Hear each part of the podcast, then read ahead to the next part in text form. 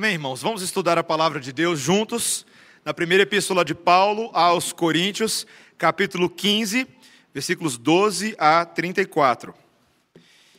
Primeira epístola do apóstolo Paulo aos Coríntios, capítulo 15, versículos 12 a 34.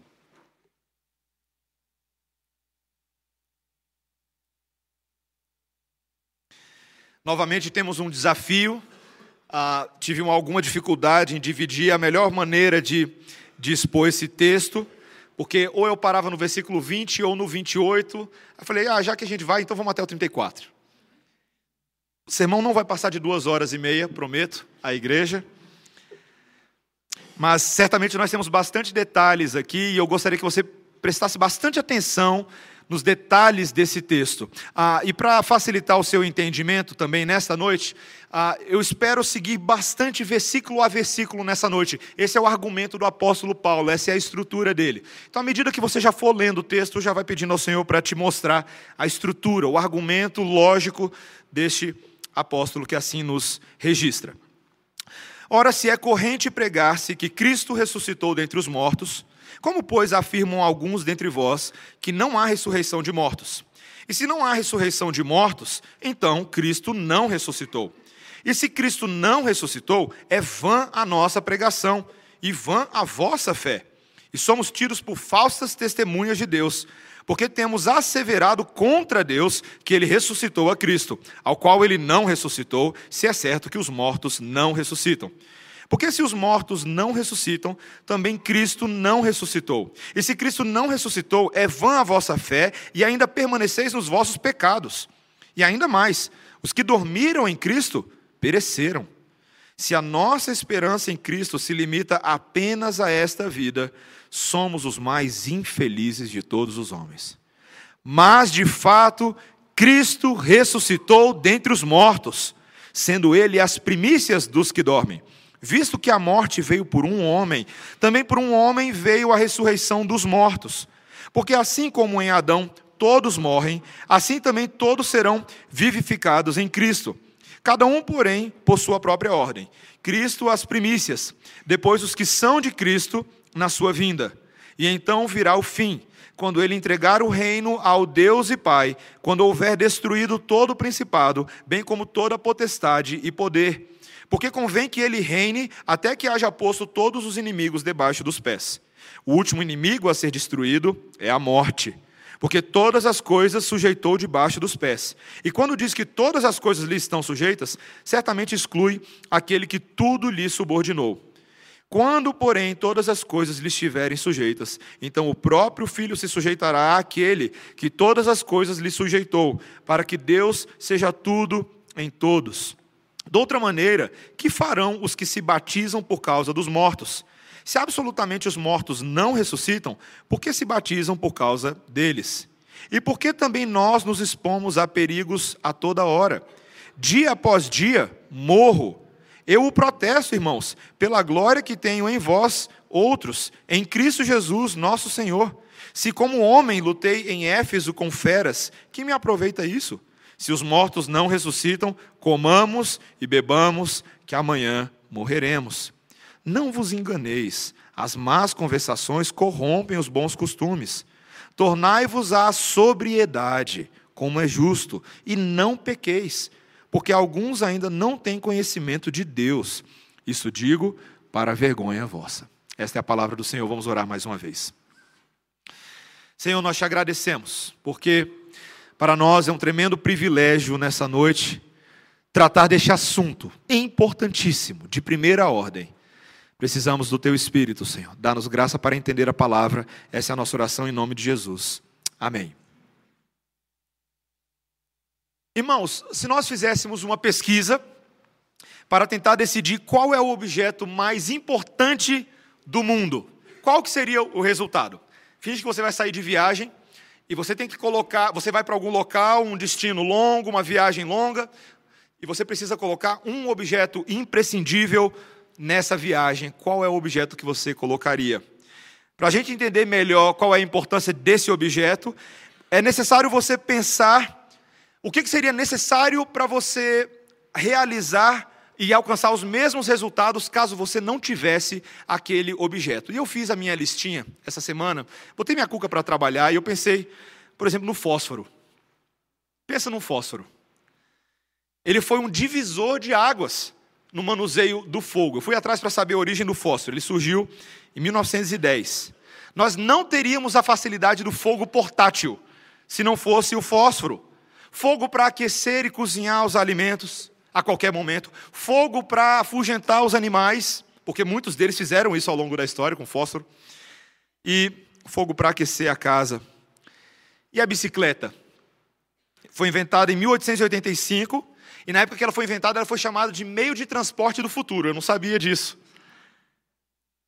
Se não fossem as bicicletas, nós não teríamos um, uma aceleração na pavimentação das ruas.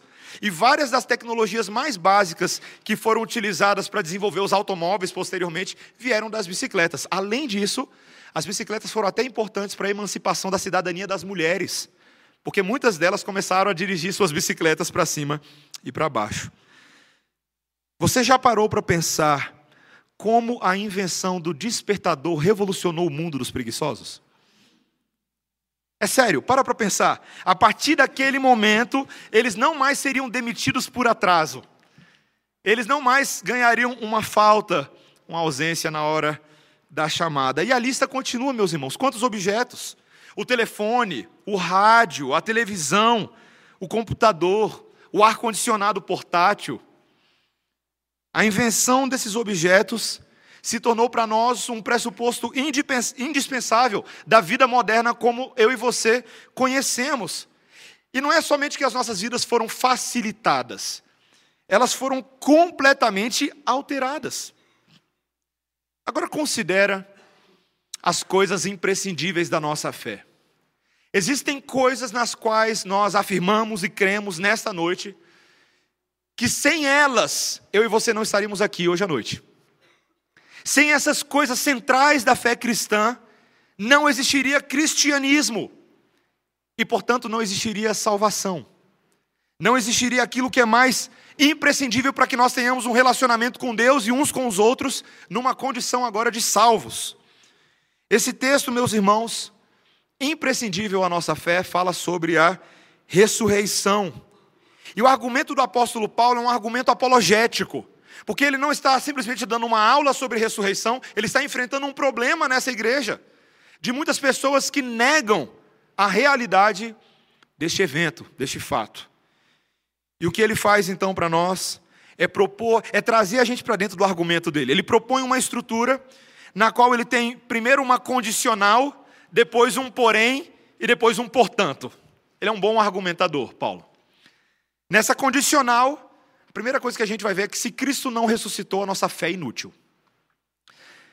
Porém, se Cristo ressuscitou, nossa fé é expectante. E, portanto, se Cristo ressuscitou, nossa vida deve ser santa. Esse é o argumento do apóstolo Paulo. Vamos em câmera lenta. Se Cristo não ressuscitou, nossa fé é inútil.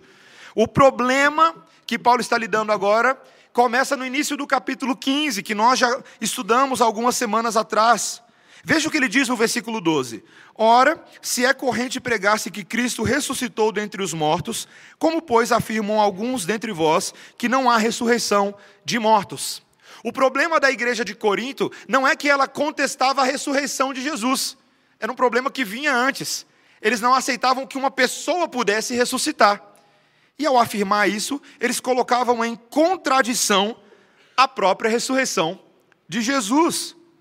E esse era um problema dos gregos, esses, esses gregos e as suas ideias. Eles não acreditavam que os corpos das pessoas seriam ressuscitados após a morte. Para o pensamento grego daqueles dias, a vida após a morte era uma vida da alma. A alma era eterna não o corpo. Na verdade, o corpo funcionava como uma espécie de prisão da alma. E o grande objetivo, portanto, era a alma se libertar dos poderes e do aprisionamento do corpo físico. O corpo não é imortal, mas a alma entraria num estado eterno e usufruiria disso a partir do momento que ela foi criada. Mas você precisa lembrar que na Bíblia esse não era uma filosofia apenas dos gregos. Entre os judeus, muitos pensavam dessa forma. Nos dias de Jesus havia um grupinho, um secto chamado saduceus. Você já ouviu falar dele antes, deles antes? Os saduceus foram influenciados pelos gregos, nos seus costumes e na sua filosofia, justamente durante aquele período de dominação grega ali, do final do, do primeiro século antes de Cristo e no primeiro século depois de Cristo. E todas as vezes que a gente encontra referências aos saduceus nos evangelhos, que não são muitas, são apenas duas, uma em Marcos 12, 18 a 27, e outra em Lucas 20, 27 a 38. Toda vez que nós vemos os saduceus, o que, que eles estão fazendo? tentando ridicularizar a doutrina da ressurreição. Eles não aceitavam. E também não aceitavam a existência de anjos, mas isso aí é assunto para outro sermão. O ponto, meus irmãos, é que essa igreja de Corinto estava no coração da cultura grega. A forma deles de pensar estava sendo influenciada diretamente pelos valores nos quais eles estavam inserido, inseridos. E eles tiveram muita dificuldade em acreditar em uma ressurreição corporal. E o que, que Paulo passa a fazer? Ele assume essa posição deles como uma tese e passa a mostrar agora, por dedução lógica, numa sequência de cláusulas condicionais, seis cláusulas, qual que é a consequência dessa forma de pensar. A primeira dedução lógica está aí logo no versículo 13. Se não há ressurreição de mortos, então Cristo não ressuscitou. Se uma coisa, se a cláusula maior é verdade, a menor também deve ser deduzida. Mas é mais do que isso, olha o versículo 14. Se Cristo não ressuscitou, é vã a nossa pregação e vã a vossa fé. Todo o trabalho apostólico empreendido naqueles anos, toda a movimentação da igreja em favor dessa fé que é centrada num Cristo ressurreto, de uma hora para outra é vã.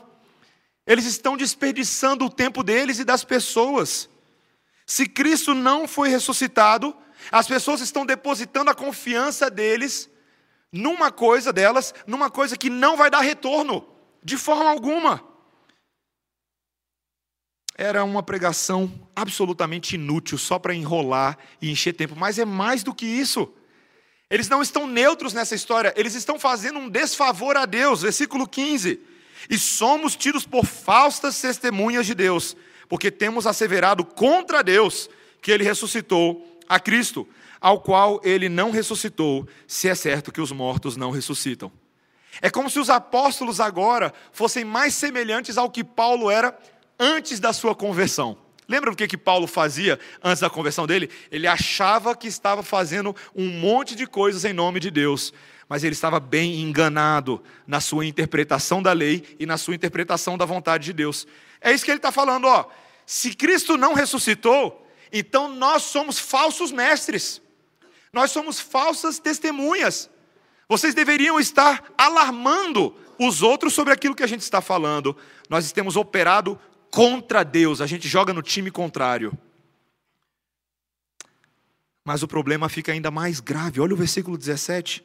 E se Cristo não ressuscitou, é vã a vossa fé, e ainda permaneceis nos vossos pecados. Meus irmãos, isso é seríssimo. Aquele problema mais central que causa separação entre Deus e os homens não foi resolvido porque era necessário que Cristo morresse pelos pecados, para que nós pudéssemos ter relacionamento novamente com Deus. Mas se isso é verdade, meus irmãos, nós estamos fritos, ainda sob maldição, ainda sob o jugo pesado da mão de Deus como juiz. Mas não é só isso, meus irmãos. Olha o versículo 18. E ainda mais, os que dormiram em Cristo pereceram. Todo mundo que veio antes, todas as gerações de testemunhas que depositaram a sua confiança em Cristo e agora já morreram, morreram de verdade. Noé, Moisés, Abraão, Davi, José, Jacó, Samuel, Ezequiel, Jeremias, Amós, Malaquias, Zacarias, Jonas e todas as suas famílias e todo o povo de Deus, com seus sacerdotes, profetas, com seus reis, todos eles fizeram o que fizeram em vão, porque quando morreram, cessaram. Meus irmãos, Que situação trágica. A conclusão final de Paulo é desastrosa. Olha o versículo 19. Se a nossa esperança em Cristo se limita apenas a esta vida, somos os mais infelizes de todos os homens. Veja, se a fé cristã é uma mera fábula dessa vida, então os cristãos eram as pessoas mais patéticas do mundo. Especialmente dado o custo de ser um cristão naqueles dias, naquele mundo pluralista de Corinto. Olha o que ele fala lá no versículo 30, lá na frente. E porque também nós nos expomos a perigos toda hora, a toda hora. Meus irmãos, naqueles dias de Paulo, o cristianismo muitas vezes trazia perseguição sobre as pessoas. O ostracismo da família, ser rejeitado, ser colocado de lado e, em muitos casos, até a pobreza. Porque aquela pessoa agora não conseguia mais empregos com tanta facilidade. Ele não tinha mais prestígio social. Ele não tinha mais assim tanta reputação. Porque ele se enveredou por alguma ideia torta. Meus irmãos, certamente ser cristão naqueles dias não era um passo adiante na carreira, não era uma escalada social. Isso te lembra alguma coisa? É muito diferente do que acontece com a gente hoje. E a gente ouve tudo isso e rapidamente um argumento se forma nos nossos dias. Daquele tipo, pastor, mas será que em nossos dias essa doutrina da ressurreição é assim mesmo tão importante para o cristianismo? Porque veja bem, será que a gente não pode ficar com aquele lado do cristianismo que nos traz inúmeros benefícios sociais? Para para pensar a quantidade de coisas que a religião cristã tem trazido à ética social, a boa convivência das pessoas, a paz, a tolerância, ao respeito, a ética de trabalho. Será que a gente não poderia simplesmente deixar de lado essas questões um pouco mais secundárias, um pouco mais polêmicas, que mais afastam as pessoas do que aproximam e atraem as pessoas para o Evangelho? Eu gostaria de dizer para você, se você pensa dessa forma, parabéns, você é aquilo que nós chamamos de um liberal. Você é um liberal se você pensa dessa forma. Talvez você não saiba o que essa palavra significa. Mas o liberalismo teológico, ela começa, começa com homens como Immanuel Kant, como Friedrich Schleiermacher. Esse último, que foi considerado o pai do liberalismo no século XIX, propunha que a experiência religiosa é uma coisa universal e que tem sido sempre parte integrante da experiência de todas as pessoas do mundo, mesmo que essas pessoas não conheçam a Bíblia. Mesmo que essas pessoas não tenham a palavra de Deus, todas as pessoas nesse mundo têm uma experiência fenomenal de Deus, um fenômeno interno, um sentimento de dependência absoluta. Era a linguagem que ele utilizava, da, da divindade suprema, qualquer que seja ela. Então, Friedrich Schleiermacher dizia que a teologia não pode ser o estudo do próprio Deus, mas deve ser antes o estudo da experiência humana de Deus, de maneiras diferentes e através das culturas. E as implicações disso, meus irmãos, foram radicais. A primeira implicação foi sobre a própria doutrina das Escrituras. Para Schleiermacher e para muitos outros que vieram após ele, essa Bíblia agora não é mais a palavra de Deus. Mas o que a Bíblia é uma coletânea de experiências de pessoas diferentes, cada um no seu contexto, contando como elas percebem Deus. A Bíblia pode até conter coisas sobre Deus, mas ela não é única e exclusivamente a voz e a letra de Deus. Ela é o produto de várias culturas. Ela é quase como uma, uma socio um estudo sociológico da religião, por assim dizer. Mas, meus irmãos, quando juntou o liberalismo do século XIX com o darwinismo e com a teoria crítica do início do século XX, aí foi o caos na Terra. Porque a crítica histórica ela atacava a confiabilidade da Bíblia desde o século XX. E o liberalismo estava claramente prevalecendo sobre os defensores da ortodoxia bíblica.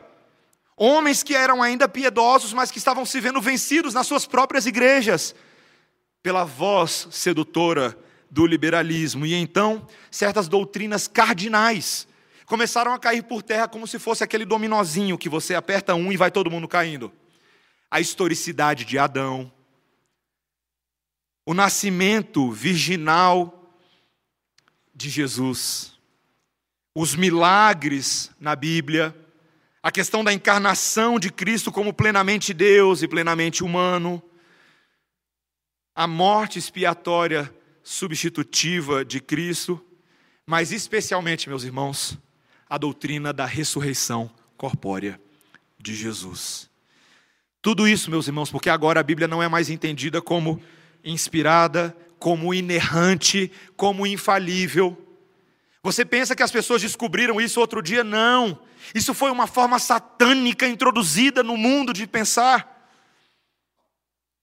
E é assim que nós chegamos aonde nós estamos hoje. As pessoas, quando você sai daqui da igreja e você esbarra com as pessoas nesse mundo, amanhã, lá na faculdade, quando você entrar, ou no trabalho, as pessoas acham ridículo você ficar insistindo com esse negócio de ressurreição.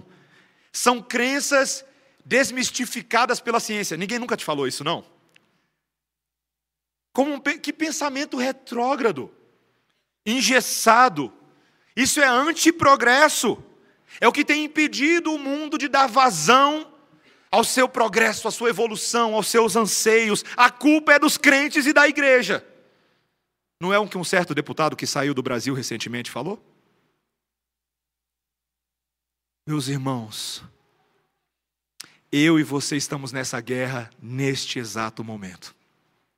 Porque a verdade que Paulo está dizendo aqui é: se você acha que a doutrina da ressurreição não importa, se Cristo não ressuscitou dentre os mortos, portanto, não há perdão dos pecados. Se o que os cristãos acreditam, meus irmãos, é uma mentira, então eu te pergunto: o que, a gente está fazendo aqui agora? Nós seríamos um bando de lamentáveis, já parou para pensar nisso? Estamos nos enganando, enrolando o nosso tempo. A gente devia estar assistindo Netflix todo mundo junto agora. Podia pedir para o pessoal da mesa ali botar um filme aqui para a gente, um, alguma coisa. Porque seria melhor do que eu ficar enganando vocês domingo após domingo. Mas, meus irmãos, na história das Escrituras existe um grande porém. Um enorme porém. Um gigantesco porém. Eu gostaria que você olhasse o versículo 20. O versículo 20 começa dizendo: Mas. E eu paro por aí. Porque provavelmente esse é o mas mais importante de toda a Bíblia. No grego é o ina então, porém, mas, aquilo tudo que vinha antes, aquilo era hipotético. O que nós vamos falar agora é a verdade. Mas Cristo ressuscitou dentre os mortos. Cristo ressuscitou dentre os mortos e eu e você não estamos perdendo o nosso tempo aqui. Nós só estamos aqui porque Cristo ressuscitou dentre os mortos. E meus irmãos, isso faz absolutamente toda a diferença na história desse mundo. E assim como Paulo tinha uma série de argumentos para mostrar o se não fosse, agora ele fala, mas é. E ele vai te argumentar, e a primeira coisa que ele fala no versículo 20 é que esse que ressuscitou dentre os mortos, ele é a primícia dos que dormem. A primícia é a linguagem da colheita agrária que acontecia em Israel, aqueles primeiros frutos que eram consagrados. O Senhor Jesus Cristo, ele é o primeiro fruto de um novo tipo de colheita, de um novo tipo de criação, algo que de fato extravasa o entendimento das pessoas. Você sabe quando a, a ciência vai lá e descobre alguma coisa que nunca tinha sido nem sequer arranhado no conhecimento humano. É mais ou menos o que está acontecendo aqui agora. De fato, meus irmãos, a ressurreição dos mortos não é coisa desse mundo. É aquilo que eu falei na semana retrasada, é coisa de alienígena. É de fora para dentro, não é de dentro para fora. É um poder sobrenatural que se manifesta e Cristo é o primeiro dessa nova geração. Eu lembro que, ah, quando eu estava no seminário, estudando sobre os eventos cristológicos relativos à obra, vida de Cristo, morte, ressurreição, ascensão. Eu lembro que um professor me chamou a atenção num dia de aula, ele não chamou a atenção da turma, mas me chamou a atenção, quando ele contou que quando o Senhor Jesus Cristo morreu e numa determinada hora do dia, Os mortos que estavam na terra, na região, saíram das suas tumbas e começaram a andar por aí quando Cristo consumou a obra na cruz. Você consegue imaginar uma coisa dessa? Walking Dead. Já ouviu falar desse seriado antes? É um, se você nunca ouviu, é um seriado de zumbis. Esse negócio de zumbi está fazendo sucesso hoje em dia, gente. E eu acho que está fazendo sucesso porque no duro, no duro, seres humanos estão começando a chegar a certas conclusões existenciais a respeito deles mesmos que eles não conseguem explicar. De que alguns estão mortos e não sabem. Mas a história da ressurreição é uma história muito diferente. Ele diz que aqueles que estavam mortos agora estão vivos, e eles não são zumbis, eles são os verdadeiros seres humanos de uma nova criação, de uma nova humanidade que começa em Jesus, porque Ele é a primícia dessa nova criação. Pensa nisso. Ele é o precursor, e por ser o precursor, ele me dá um vislumbre e uma garantia do que está por vir. É como se Jesus fosse o trailer de um filme sem noção que está chegando. E se prepara, porque ele é o primeiro, e muitos outros virão após ele. Meus irmãos, por meio da ressurreição de Cristo, o Senhor Jesus Cristo está nos mostrando a solução de Deus para o problema da humanidade que começou lá no passado, versículo 21. Visto que a morte veio por meio de um homem, também por um homem veio a ressurreição dos mortos. Porque assim como em Adão todos morrem, assim também todos serão vivificados em Cristo. Adão e Eva, e não é à toa que a gente repete Adão e Eva tão frequentemente nesse púlpito, eles têm uma relevância tremenda para nós, porque aquilo que eles fizeram no passado teve implicações sobre toda a humanidade. Muitas pessoas não entendem isso, mas o pecado de Adão não foi somente o pecado de Adão. Para Deus, Adão é um representante da humanidade. Ao fazer aquilo, ele representativamente, ou como a gente fala, federativamente, ele trouxe sobre a humanidade uma imputação de maldição. Todo mundo que nasce nesse mundo agora nasce sob aquilo que a gente chama de pecado de Adão. É aplicado a todos. Uma criancinha concebida no útero da mãe, ainda sendo poucas células, mas já um bebê real, já nasce nessa condição. Ela já está sob a jurisdição do mal. Meus irmãos, o pecado miserável esse de Adão, do qual eu e você não podemos correr. Mas louvado seja Deus, porque se Adão foi o portal da morte, Jesus é o portal da vida.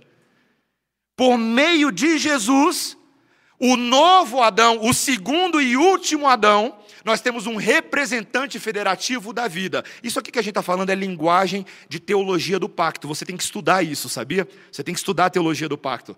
Teologia do pacto vai conectando a Bíblia para a gente, a gente vai entendendo como a Bíblia funciona. Lá atrás veio Adão, mas Jesus é o novo Adão. E aquilo que Jesus faz agora se aplica aos primeiros, aos do meio e aos últimos. Meus irmãos, todos os que estão em Cristo serão vivificados. Essa é uma obra maravilhosa de recriação, versículo 23. Cada um, porém, por sua própria ordem. Cristo, as primícias, depois os que são de Cristo na sua vinda. Paulo introduz um elemento muito interessante. Há uma ordem. Deus estruturou tudo isso para acontecer numa ordem que faz sentido para Deus. E essa ordem tem momentos marcantes. Um desses momentos é a vinda de Cristo. Quando Paulo fala sobre a vinda aqui, ele não está se referindo àquela primeira vinda, que já é maravilhosa, que já é uma obra perfeita. Mas, meus irmãos, tolos somos nós quando pregamos somente a primeira vinda de Cristo. Porque há uma segunda vinda que será altamente revelatória. Existe um plano de consumação, uma escatologia, um final dessa história que também é uma continuidade dessa história. Versículo 24: E então virá o fim quando ele, ele está falando de Jesus, entregar o reino ao Deus e Pai, quando houver destruído todo o principado, bem como toda potestade e poder. Aula de escatologia, e eu vou utilizar as minhas mãos, ok? Pastor que fala, prega com as mãos sou eu. Se me amarrarem minhas mãos nas costas, eu não consigo pregar. Primeira vinda de Cristo, ok? Senhor Jesus Cristo veio encarnou-se a doutrina da encarnação e da humilhação de Cristo. A eterna pessoa da Trindade, a segunda pessoa da Trindade, se encarnou, se tornou homem, habitou entre nós, vimos a sua glória, glória como do unigênito do Pai. Viveu como homem, falou como homem, pensou como homem, foi ao banheiro como homem. E o Senhor Jesus Cristo fez todas as coisas de forma perfeita e maravilhosa. 100% Deus, 100% homem, morreu como homem, debaixo da lei dos homens ressuscitou. E no momento que o Senhor Jesus Cristo ressuscita, algo muda na história. O reino de Deus entra rasgando, metendo o pé na porta, arrombando sem pedir licença.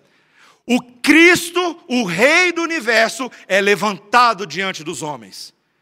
E neste momento, o que, que acontece? Após alguns dias, alguns momentos com os discípulos, algumas conversas, alguns peixinhos ao redor da fogueira, o Senhor Jesus Cristo sobe aos céus. A pergunta é: o que, que o Senhor Jesus Cristo faz neste momento?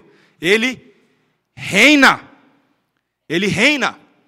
Está aqui a sua primeira aula de escatologia dessa noite. O reino de Jesus não está vindo, está aqui. Jesus reina. É importante dizer isso. Porque uma certa teologia nas décadas de 70, 80 e 90 popularizou a ideia de que o reino de Jesus ainda não começou, de que um dia ainda vai ser começado. E para começar esse reino de Jesus, tem que arrebatar primeiro o pessoal, porque senão o povo fica deixado para trás. Aí vem o anticristo. Aí, se você é um crente meio carnal que pulou o carnaval no abadá da Ivete Zangalo, você fica para trás. Mas, meus irmãos, essa é uma teologia meio, meio complicada. Ela, ela interpreta literalmente alguns pontos da Bíblia que deveriam ser interpretados figurativamente e confunde outros. Ainda que nós tenhamos muitos irmãos dispensacionalistas fiel, fiéis, piedosos e tementes ao Senhor, eu creio que o dispensacionalismo é uma visão errada do fim dos tempos. Por quê? Porque o reino de Jesus não vai começar, ele já começou, meus irmãos. Quando o Senhor Jesus Cristo subiu aos céus, Filipenses capítulo 2, versículo 5 em diante diz que o Pai deu ao Filho agora todo o poder, toda a autoridade, todo o cetro. E ele está governando neste momento. É isso que ele está fazendo. Mas de fato, esse reino ainda não está na sua versão final, na sua versão consumada. É necessário que o Senhor Jesus Cristo agora encaminhe a finalização desta etapa do reino, e para isso ele precisa destruir todo o principado, toda a potestade e todo o poder que ainda dão muita dor de cabeça para a gente.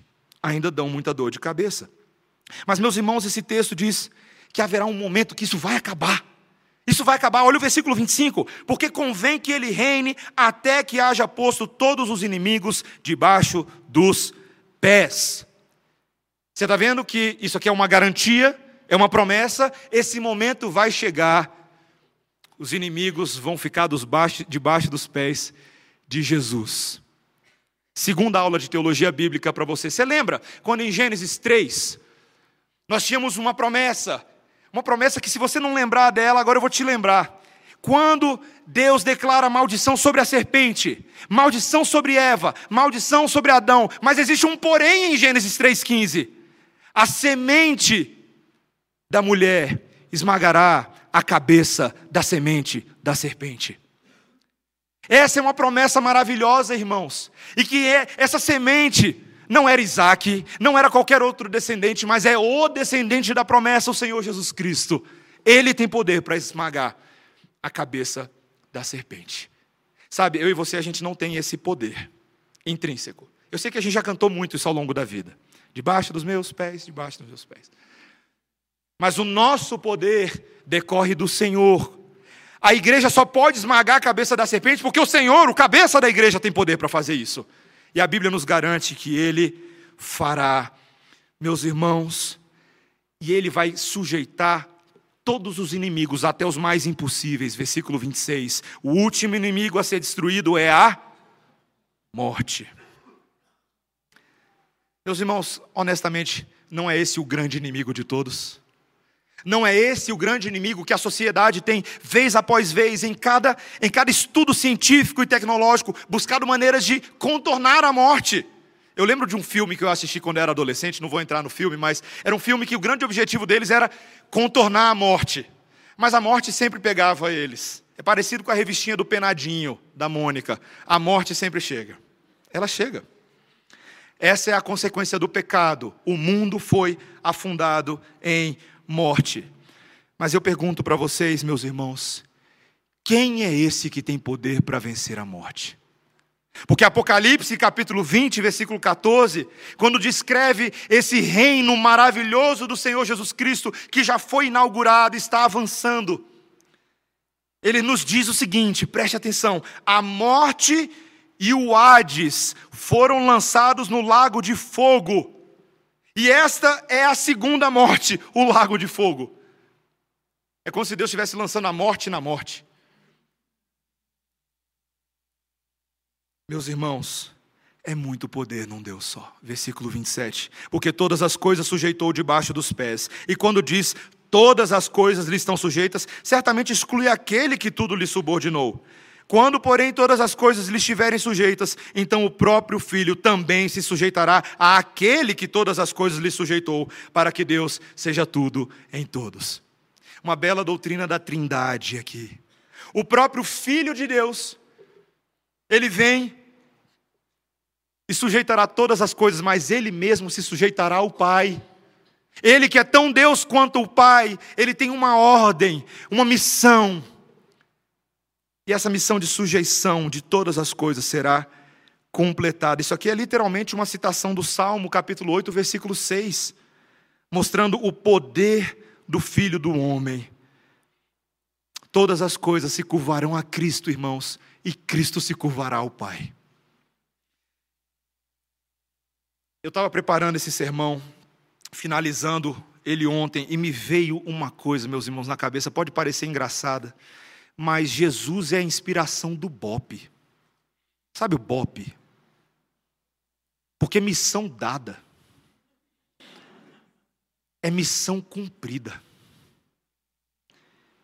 Meus irmãos, em uma passagem tão curta, tão curta, Paulo traçou do paraíso perdido e recuperado, a recuperação e submissão de todas as coisas em Deus, como o início de uma nova criação.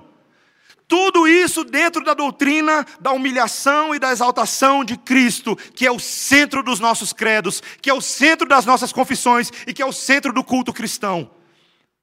Meus irmãos, eu preciso dizer uma coisa com todas as letras: não existe cristianismo, não existe culto cristão sem a afirmação dessas verdades. Se um dia você entrar numa igreja que se diz protestante, e em momento algum nesse culto for citado a vida, a morte e a ressurreição de Cristo pelos pecados, eu convido a você a se retirar dessa igreja, porque isso não é cristianismo.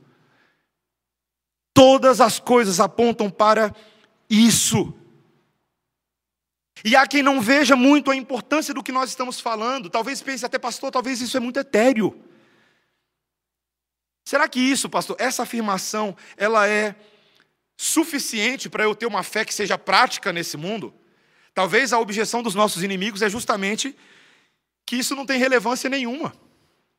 Que as cosmovisões modernas e menos fantasiosas na visão deles alcançaram resultados mais concretos para o homem viver de uma forma mais prática nesse mundo. Isso me faz lembrar de uma história que eu ouvi de uma de uma das aldeias no norte da China, perdão, da Índia, da Índia. Um missionário estava pregando em um bazar, uma feira que estava acontecendo um bazar, e quando ele terminou de pregar, um cavalheiro ali muçulmano veio conversar com ele e disse para ele assim: "Ó, você deve admitir que nós temos uma coisa que vocês não têm e que é melhor do que qualquer coisa que vocês têm. E o missionário ficou intrigado com aquilo. É mesmo? Eu ficaria feliz em saber o que, que é. E esse muçulmano disse: Olha, quando nós vamos a Meca, ao menos nós temos um caixão com um corpo. Mas quando vocês cristãos vão a Jerusalém, que é a sua Meca, vocês não encontram nada além de uma sepultura vazia. E o, missionário olha para o lado para o outro e fala: Mas é essa a diferença? Maomé está morto, Maomé está no caixão, e esses falsos sistemas de religião e filosofia estão nos seus caixões, mas Jesus Cristo, cujo reino é para todas as nações, todas as tribos, todas as línguas, ele não está aqui, porque ele ressuscitou. Essa, meus irmãos, essa é a diferença. Nós não cremos num sistema de ideias engessado que morreu com alguém no passado, nós cremos num Deus vivo que reina sobre a igreja. Essa é a grande diferença. Todo o poder no céu e na terra é dado a Ele. Sabe qual é a conclusão lógica disso? Há esperança para mim e para você, meu irmão. Há esperança para mim e para você. Não dá para ter Jesus e não ter a ressurreição. Não dá para ter o Evangelho e não ter a ressurreição e vice-versa. Sabe por quê? Presta atenção. Porque se Cristo ressuscitou dentre os mortos, como ele prometeu, então nós sabemos que o que ele disse que o que ele disse sobre si é verdade. Ele é Deus. Ele é Deus. A ressurreição afirma a veracidade das declarações de Jesus. A ressurreição também confirma a autoridade única de Jesus sobre qualquer rabino, sobre qualquer mestre, porque ele teve coragem de dizer: Eu sou a ressurreição e a vida. E se Jesus ressuscitou, meus irmãos, nós podemos ter certeza que os nossos pecados estão perdoados certeza. E se Jesus Cristo ressuscitou, Ele nesse momento vive e nos representa diante de Deus, Ele é o nosso intercessor fiel.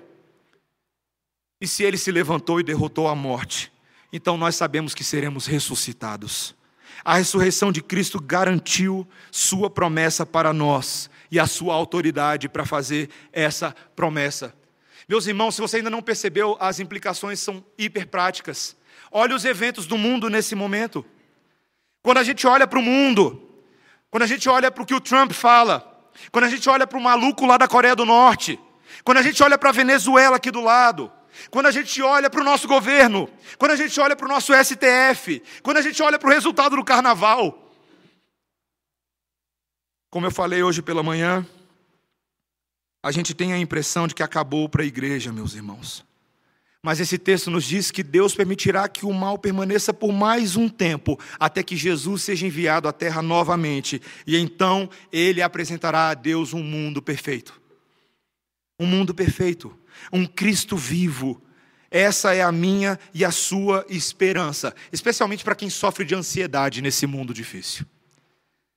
Nossos corações ansiosos podem repousar naquele que não está morto mas está vivo para todo sempre. E portanto, meus irmãos, em último lugar, se Cristo ressuscitou, a nossa vida deve ser santa. Nossa vida deve ser santa. A partir dos últimos exemplos que ele dá, nesses seis últimos versículos, ele começa a mostrar pela via negativa, falando das coisas ruins, o que é esperado de bom para nós, como nós devemos agir ainda que o versículo 29 seja o versículo da dor de cabeça de Paulo. De outra maneira, que farão os que se batizam por causa dos mortos? Se absolutamente os mortos não ressuscitam, por que se batizam por causa deles? Batismo pelos mortos. Às vezes eu, tenho, eu, eu, eu acho que seria melhor se eu não pregasse sequencialmente. Eu já falei isso. Pula o versículo, aí vamos para o próximo, que é mais fácil. Batismo dos mortos. Meus irmãos, esse é um versículo que deixa muitos comentaristas estudiosos com dor de cabeça. O que que Paulo queria dizer com isso? Ao longo da história da igreja, esse verso tem sido muito difícil. As pessoas não sabem muito bem. Mas a maioria dos comentaristas entende de que havia algo entre esses cristãos coríntios, no qual aparentemente eles estavam sendo batizados, aparentemente, em nome daqueles que já eram mortos membros presumim, ah, desisto da palavra, ah, membros falecidos das suas famílias. Alguns outros intérpretes, através dos séculos, têm pensado que isso se refere ao batismo vicário em favor dos falecidos, provavelmente aqueles que creram em Cristo, mas não foram batizados antes de morrerem. Então seria uma espécie de batismo enquanto o cara está no purgatório. Seria uma visão muito torta também. Qualquer que seja a prática, meus irmãos, o apóstolo Paulo não está aprovando essa prática, nem está recomendando essa prática pela a igreja. Ele só está usando a ironia daqueles que pensam até de forma torta, que se eles pensam dessa forma, mas não tem ressurreição dos mortos, então nem a sua forma torta dá certo. Lembrando também um detalhe importante: existem hoje seitas e religiões que aprovam o batismo pelos mortos. Uma delas é o mormonismo, os mormons. Mas a Bíblia certamente não dá apoio a essa ideia como parte da salvação pessoal. Mas, meus irmãos, eu tenho uma terceira interpretação. E parece fazer mais sentido nesse texto. Em que mortos aqui, e alguns comentaristas levantam isso de forma muito legítima, não significariam aqueles que já morreram, mas os corpos daqueles cristãos que estão vivos, porém já tão decadentes, tão falíveis, com corpos agonizantes, que não valeria a pena batizar essas pessoas, uma vez que não tem ressurreição dos mortos. Essa é a questão. É como se falasse assim: olha, ele já está tão acabado que nem vale a pena batizar. Mas, meus irmãos, o que Paulo então estaria argumentando aqui faz bastante sentido. Que o batismo de cristãos crentes e doentes faz sentido, porque Cristo ressuscita corpos. Posso estar na iminência de morrer, não é o batismo que me salva, mas é o batismo que me lembra que eu fui batizado na morte de Cristo e serei ressurreto na ressurreição de Cristo, como Paulo fala em Romanos capítulo 6. Faz bastante sentido pensar dessa forma. Quando nós batizamos pessoas hoje porque cremos na ressurreição, estamos pregando uma esperança de que nós que pertencemos a Cristo não pertencemos somente nessa vida, mas por toda a eternidade. Por isso que eu adoro batizar pessoas. Eu adoro, porque prega, prega. Se você entende o que o batismo significa, é sinalização de esperança. É o que nos faz ter coragem para viver todos os dias, por mais que seja difícil. Olha o versículo 30. E porque também nós nos expomos a perigos a toda hora, dia após dia morro eu o protesto, irmãos, pela glória que tenho em vós outros em Cristo Jesus, nosso Senhor. Se como, se como homem lutei em Éfeso com feras, que me aproveita isso? Paulo entende que aquilo se aplicava a ele. Ele se vê como um homem que está morrendo todos os dias. Me lembra um outro filme que eu também não vou entrar no mérito. Mas tem um filme de um cara que morre todo dia e ele acorda todo dia sabendo que ele morreu no dia seguinte. É um, é um caos na vida dele. Ele não consegue fazer um planejamento, não consegue casar com ninguém. Meus irmãos, nós que vivemos para Cristo somos como Paulo fala em Romanos capítulo 8, versículo 34, como que entregues a um leão todos os dias, morrendo todos os dias. E é bem verdade. A morte está muito próxima de nós. Nós somos atentados, sofremos perigos, sabemos que há um levante espiritual contra a igreja do Senhor. E Paulo sabia que ele havia passado por essas ameaças de morte. Quantas vezes ele fala sobre isso? Em Éfeso, o que significa que ele lutou com feras? Será que ele lutou contra um urso, um leão? Não necessariamente. Mas aparentemente havia ali um culto provinciano, imperial, que envolvia o show de animais selvagens. E Paulo está fazendo uma associação. É como se nós, os cristãos, estivéssemos lidando com animais selvagens todos os dias. Mas você viu o que, é que Paulo está falando? Ele está falando, vale a pena, vale a pena. Nós vivemos para Cristo, que morreu por nós para que tivéssemos vida. Nós não vivemos para a vida do mundo que leva à morte. Versículo 32. Se os mortos não ressuscitam, comamos e bebamos, que amanhã morreremos. Não vos enganeis, as más conversações corrompem os bons costumes. Meus irmãos, a vida de quem não crê na vida após a morte se restringe ao quê? Ao Gil Gomes. Aqui e agora. Você lembra do Gil Gomes? Aqui e agora. Essa é a filosofia do tempo presente. Meus irmãos, essa é a filosofia do carnaval brasileiro. E não é à toa, não é à toa que o Twitter do presidente deu tanta repercussão. Porque pisou no calo de gente que não queria. Não estou concordando com ele, não estou fazendo apologia ao presidente da República, meus irmãos, não é isso, não me interpretem errado. Eu só estou citando um fato. Por que, que causou tanta repercussão? Porque o carnaval é o bichinho de estimação. O carnaval é o nosso carpedim, ele é o nosso mar de gras, é aquele em que nós colocamos máscaras e vivemos nesse mundo como se não houvesse amanhã. Eu estava dando uma olhada num certo jornal sobre o relatório, as estatísticas do resultado desse carnaval, desse mundo que prega paz, que prega amor, que prega tolerância, está ficando cada vez pior, meus irmãos. Todo ano são mais mortes, mais drogados, mais estupros. E o homem acha que está indo para o céu fazendo todas essas coisas, cantando um sertanejo universitário aqui, acompanhando um refrão de uma música ali, e vivendo para o Deus do seu umbigo. Meus irmãos, a ressurreição faz toda a diferença. Toda a diferença. Lembro-me também quando esse mesmo deputado que eu falei no início, mas não citei o nome, ele disse que a gente tinha que dar um jeito nos evangélicos, porque os evangélicos estão acabando com o carnaval no Brasil. Nós temos que ir dentro das igrejas evangélicas e recuperar os evangélicos, os negros e as negras, para os nossos terreiros de macumba, porque senão a cultura brasileira vai se ver falida. Meus irmãos, se for para acabar com o carnaval, se for para acabar com a cultura brasileira que está falido, eu dou um glória a Deus, ora vem Senhor Jesus. Se for para arrancar os jovens negros e negras e brancos e pardos e morenos do carnaval, para que eles estejam nas igrejas louvando e aprendendo a palavra de Deus, que o Senhor Jesus Cristo seja louvado dessa forma. A nossa vida não é a vida sedutora desse mundo. É por isso que ele fala esse versículo que a gente tira tanto de contexto, não é? Não vos enganeis, as más conversações corrompem os bons costumes.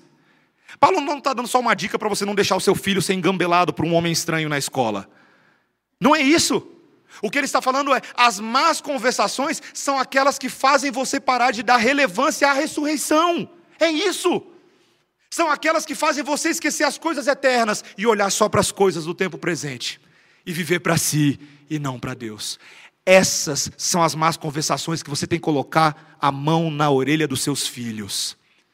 Essas são as más conversações que você não deve ficar perdendo tempo com elas. Naquelas rodinhas de escarnecedores ao redor dos bebedouros das repartições públicas, em que se fala sobre devassidão, depravação. Mulheres são tratadas como objetos e homens são tratados como objetos de desejo sexual. Essas são as coisas que fazem você esquecer que você é ressurreto. Corre delas, não flerta com elas, corre. Tem coisa muito melhor, meus irmãos. O melhor de Deus para nós. E o encerramento é o versículo 34: Tornai-vos a sobriedade, como é justo, e não pequeis, porque alguns ainda não têm conhecimento de Deus. Isso digo para vergonha vossa. Um retorno à sobriedade. Meus irmãos, como nós precisamos de sobriedade sensatez, ver as coisas com clareza, enxergar esse mundo pelo que esse mundo verdadeiramente é, não uma massa de pessoas divididas pelas suas profissões, geografias e backgrounds sociais, não. Esse mundo é dividido entre santos salvos e pecadores condenados. Sobriedade enxergar a vida com os olhos de Deus, amoldar a sua vida às expectativas de Deus, viver como um ressurreto dos céus no reino da terra. Esse é o melhor peregrino que existe. John Bunyan falava exatamente isso no seu livro, O Peregrino. É aquele cidadão dos céus que sabe que vai para o céu, que a passagem de avião está comprada e que o passaporte está carimbado. Mas enquanto ele aguarda na sala de espera, ele abençoa a sala de espera ele cultiva a sala de espera, ele prega na sala de espera, ele se santifica na sala de espera, ele se arrepende na sala de espera, ele transforma ela num pedacinho do céu para a glória de Deus. Meus irmãos, essa é a nossa luta. Nós estamos falando do objeto mais importante que você vai levar para a sua viagem. Qual é o objeto mais importante do mundo, meus irmãos? Certamente não é o fósforo. Certamente não é o despertador. Certamente não é a bicicleta. É aquele que Deus nos deu e que nós nunca poderíamos comprar a nossa ressurreição.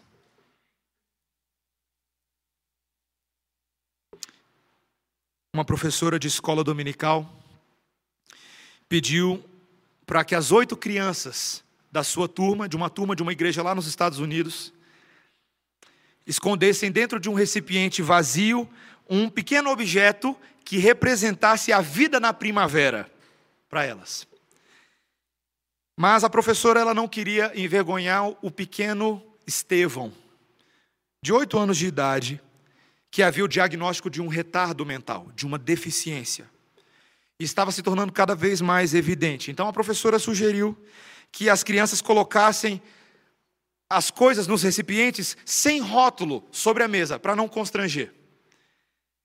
E como ela, ela temia que o aluno, mesmo assim, não tivesse percebido, ela mesma decidiu que deveria abri-lo. Se no primeiro recipiente tinha uma pequena flor, e ela falou: Que lindo sinal de uma nova vida. E aí a criança que trouxe a flor falou: Fui eu que trouxe, professora. Em seguida, veio um recipiente com uma pedra. E aí ela pensou: Deve ser o do Estevão. Mas, logo o Billy, uma outra criança, falou: Essa pedra é minha, porque ela tem um musgo, e a, o musgo representa a vida. E o professor concordou. Depois, no terceiro recipiente, ela abriu uma borboleta, saiu voando de dentro do recipiente, e a outra criança se gabou que ela era a melhor de todas, porque ela trouxe a borboleta, ela capturou a borboleta. O quarto recipiente, meus irmãos, estava vazio. E ela falou: Esse tem que ser o do Estevão. Pensou o professor, rapidamente já pulando para o quinto recipiente. E o Estevão vira e fala: Professora, por favor, não pula o meu. Mas ela vira para ele e fala: Mas Estevão, ele está vazio. E ele disse: Sim, professora, porque o túmulo está vazio e isso é uma nova vida para todos. Mais tarde, naquele verão, a condição dessa criança piorou e ele veio a falecer. E em seu caixão no funeral, os enlutados encontraram oito contêineres eles estavam todos vazios. Porque a crença do Estevão na ressurreição de Jesus Cristo levou seus amiguinhos a crerem na ressurreição de Jesus Cristo. A ressurreição é prática, meus irmãos. É prática. Eu e você encontraremos o Estevão um dia. E eu vou querer perguntar para ele sobre a fé dele e sobre o amor dele e sobre como a história dele me ajudou a crer mais na ressurreição de Jesus. E que a história dele, mas não só a história, que a palavra de Deus me ajude a mim a você cremos mais na ressurreição de Jesus. Amém? Vamos orar, irmãos. Senhor Deus, obrigado pela tua palavra. Obrigado pela ressurreição, Senhor. Obrigado porque o container está vazio. E se a gente viajar agora ali para Jerusalém, veremos aquele túmulo vazio, Senhor, porque não pode ser ocupado por um cadáver. O nosso Deus está vivo e reinando sobre a igreja agora. Senhor, essa é a nossa doce esperança. Senhor, parece-nos tão distante às vezes e parece que estamos perdendo a argumentação do mundo. Mas, Senhor, dá-nos entender que se nós viéssemos a falecer neste exato instante, assim que abrimos os nossos olhos, veremos o Cristo vivo, ressurreto e reinando. Senhor, dá-nos uma esperança que vai além das coisas desse mundo, para que transformemos o mundo com essa mesma esperança. Em nome de Jesus. Amém.